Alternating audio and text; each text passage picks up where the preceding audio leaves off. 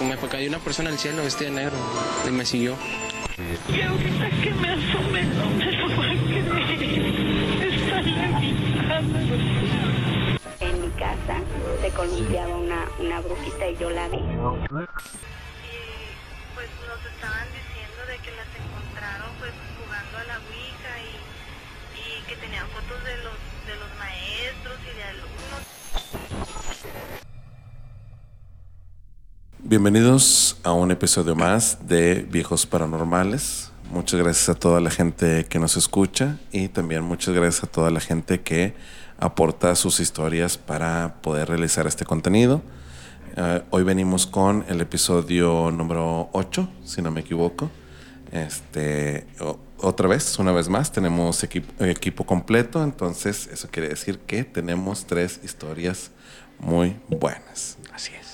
Entonces, sin alargar más esto, vamos con la primera. Esta vez va a cargo de un servidor y la historia dice más o menos así. Buenas noches. Este suceso que estoy a punto de contarles le sucedió a mis vecinos Yadira y Osiel. Hace ya algunos años, cuando ellos vivían en una colonia de la cual quisiera reservarme el nombre, pero se encuentra muy cerca de la autopista Laredo pero sobre todo muy cerca de un viejo panteón de la zona. Un panteón donde, como todos, se cuentan cosas paranormales que supuestamente suceden alrededor.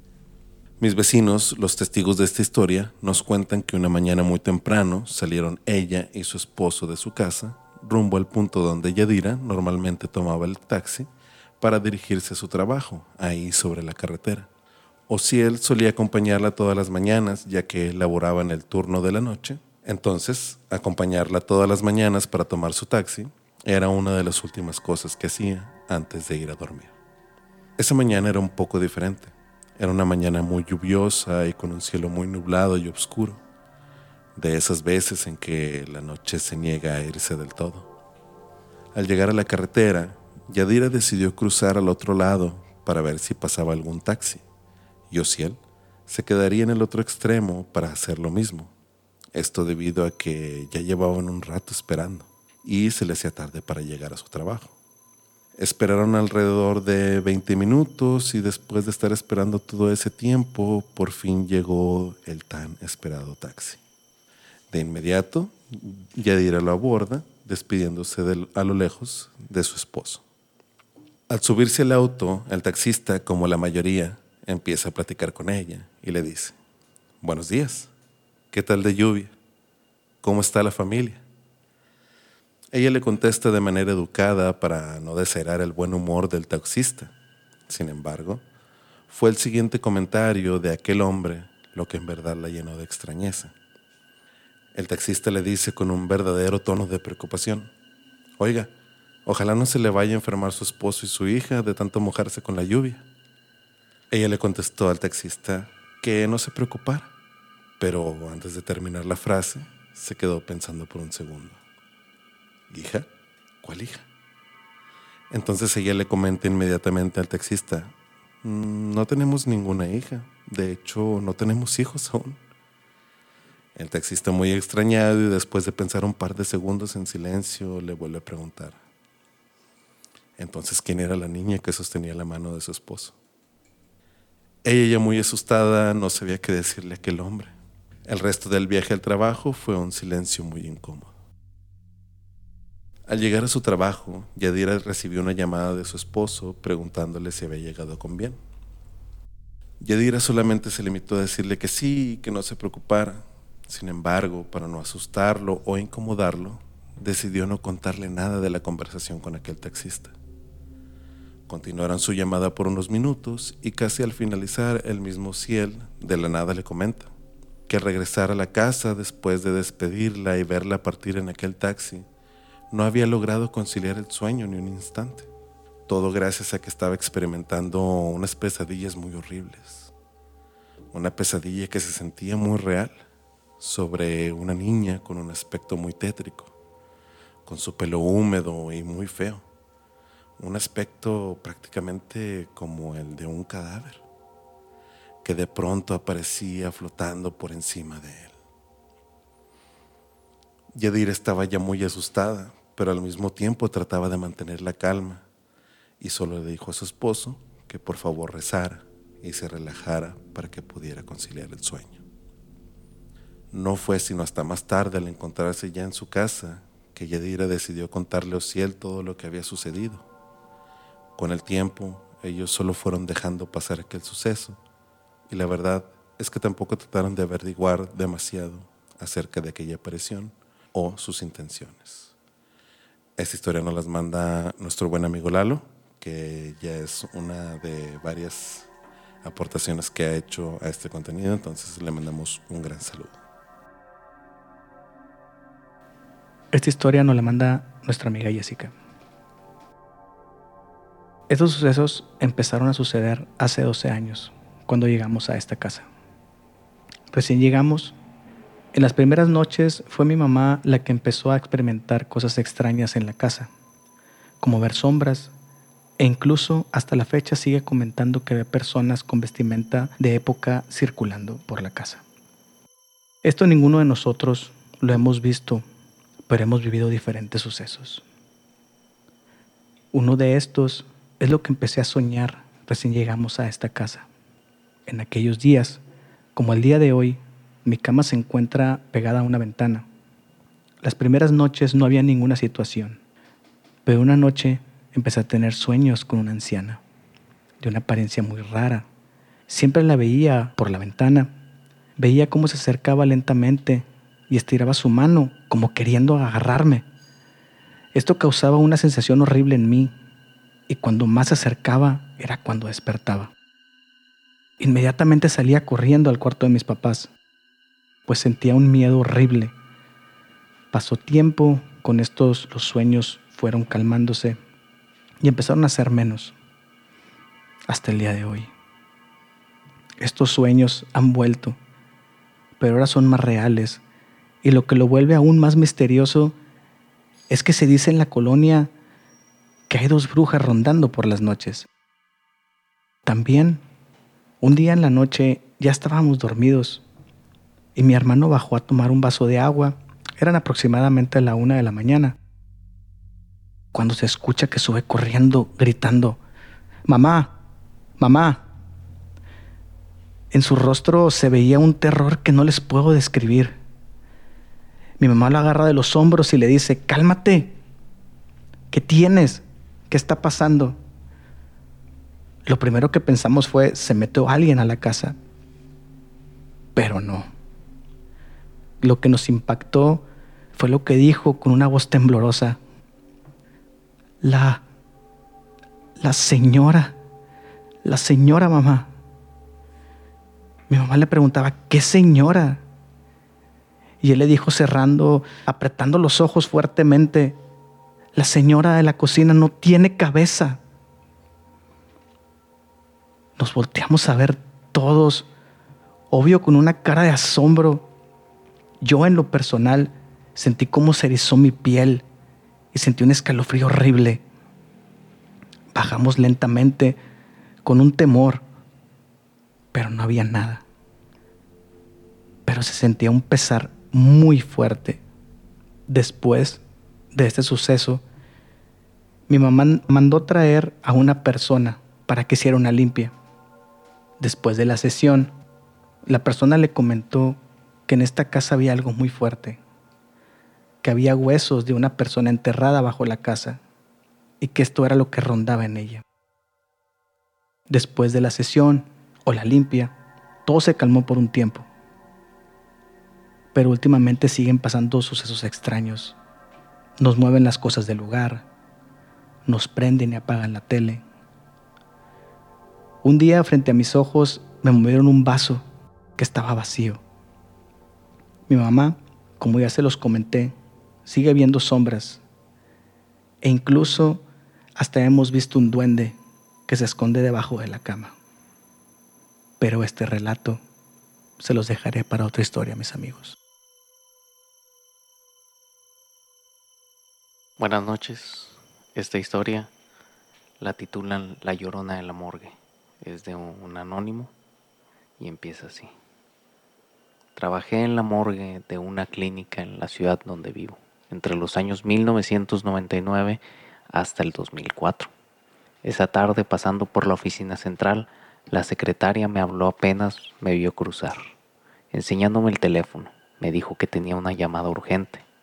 Pensé que era de mi casa, pero la sorpresa fue mayúscula. Era mi jefe, o mejor dicho, el dueño de toda la clínica. El señor Aurelio era el dueño de todo el establecimiento. Solía aparecer de vez en cuando por el edificio. Eran muy pocas las personas que tenían la dicha de mantener una conversación con él por más de un minuto, pues prácticamente no hablaba con nadie. Yo no solo fui dichosa en ese sentido, sino que me convertí en su predilecta.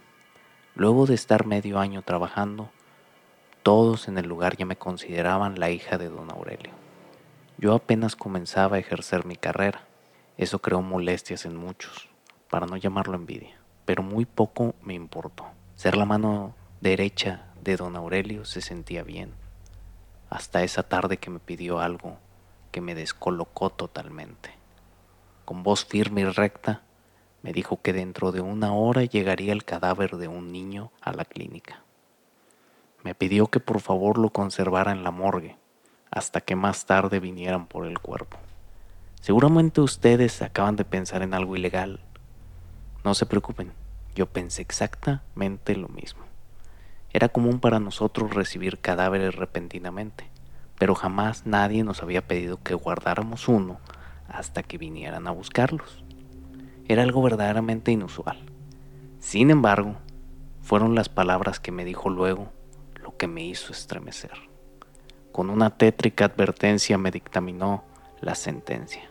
Esta vez, con tono petulante y rudo, me ordenó que nadie se acercara a la morgue mientras esté el cadáver ahí. Al menos que sea necesario, por supuesto. Y si es así, preferiblemente que sea yo quien se encargue de eso. Terminó la llamada tajantemente diciendo que el vehículo llegaría pronto.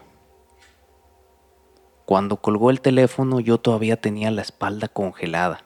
Mis compañeros que estaban ahí conmigo me miraban ansiosos, como esperando a que yo les dijera qué me había pedido. Obedecí la orden y les respondí a medias. Traerán a un niño, pero debo encargarme yo sola. Espero me disculpen.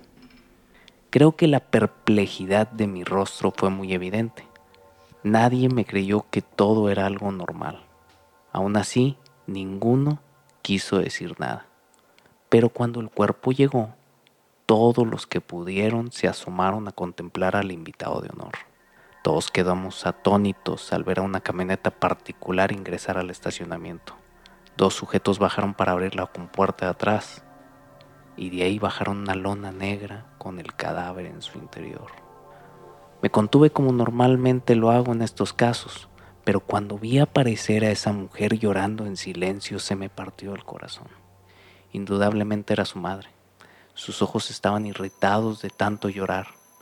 Su largo vestido negro expresaba su duelo. Los mismos sujetos me ayudaron a llevar el cuerpo hasta la morgue. En tanto la mujer se quedó ahí inmóvil, sin dejar de derramar lágrimas. Una vez que quedé sola con el niño, lo vi más detalladamente. Calculo que tenía unos cinco años de edad. Por el aspecto, asumí que había fallecido ahogado. Estaba morado y aún un poco hinchado. La defunción era reciente y por lo que noté era un infante muy sano. Pensaba en lo injusta que a veces es la vida. Antes de ingresar el cuerpo dentro de la heladera, quise hacer una oración y es cuando sonó aquel escalofriante lamento. Era una mujer. Por su llanto, parecía estar cerca de la sala. Pensando que era la madre que vi en el estacionamiento, quise salir para asistirla. Al abrir la puerta me topé con uno de mis compañeros repentinamente. Este estaba prácticamente tieso.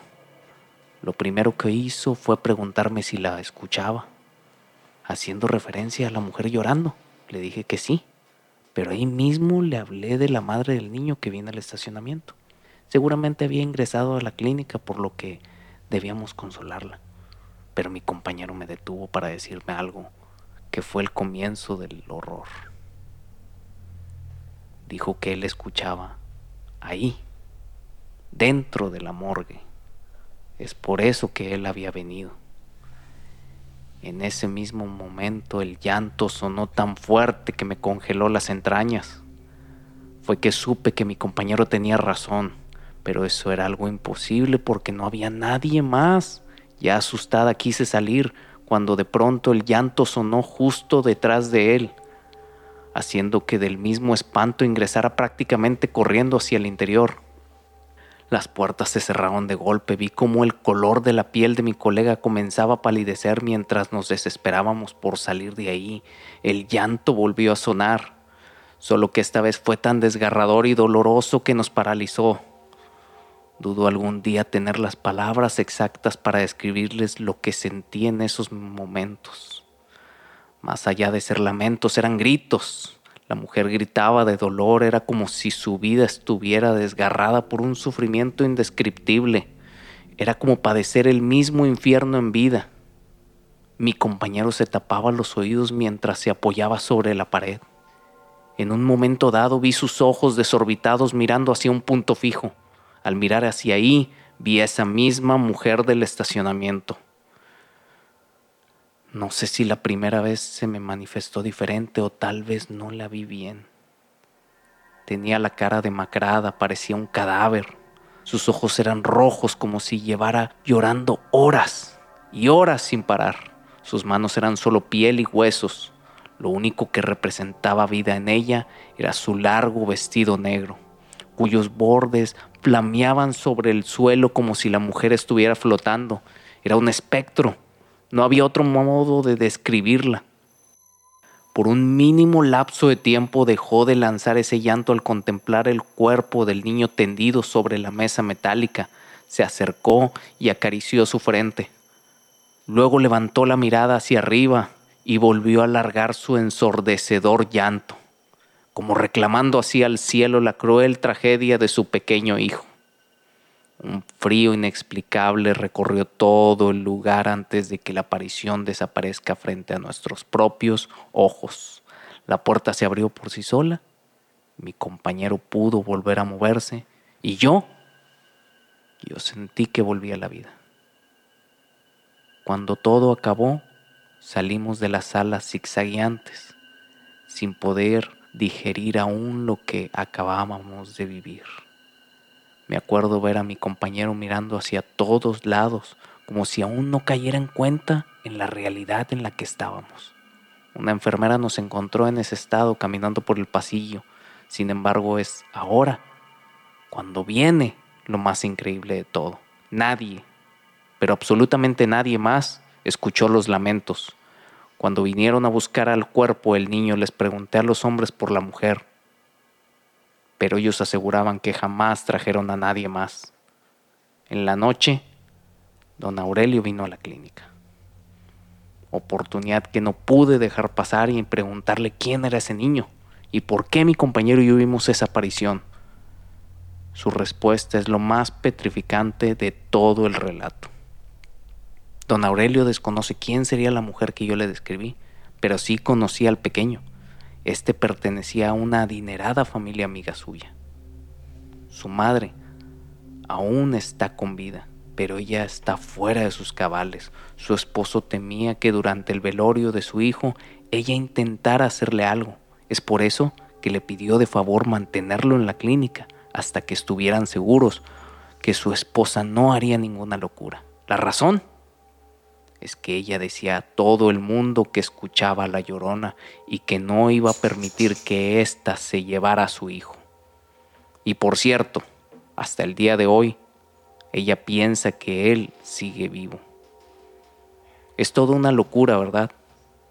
Permítanme decirles que aunque mi compañero y yo actualmente laboramos en lugares distintos, de vez en cuando escuchamos ese aterrador llanto, sobre todo cuando tenemos que trabajar el cadáver de un niño. Y hay más. Ambos ya tenemos hijos. Él me jura que al igual que yo, a veces le invade un miedo terrible al pensar que la llorona de la morgue pretendiera algún día llevarse a sus hijos.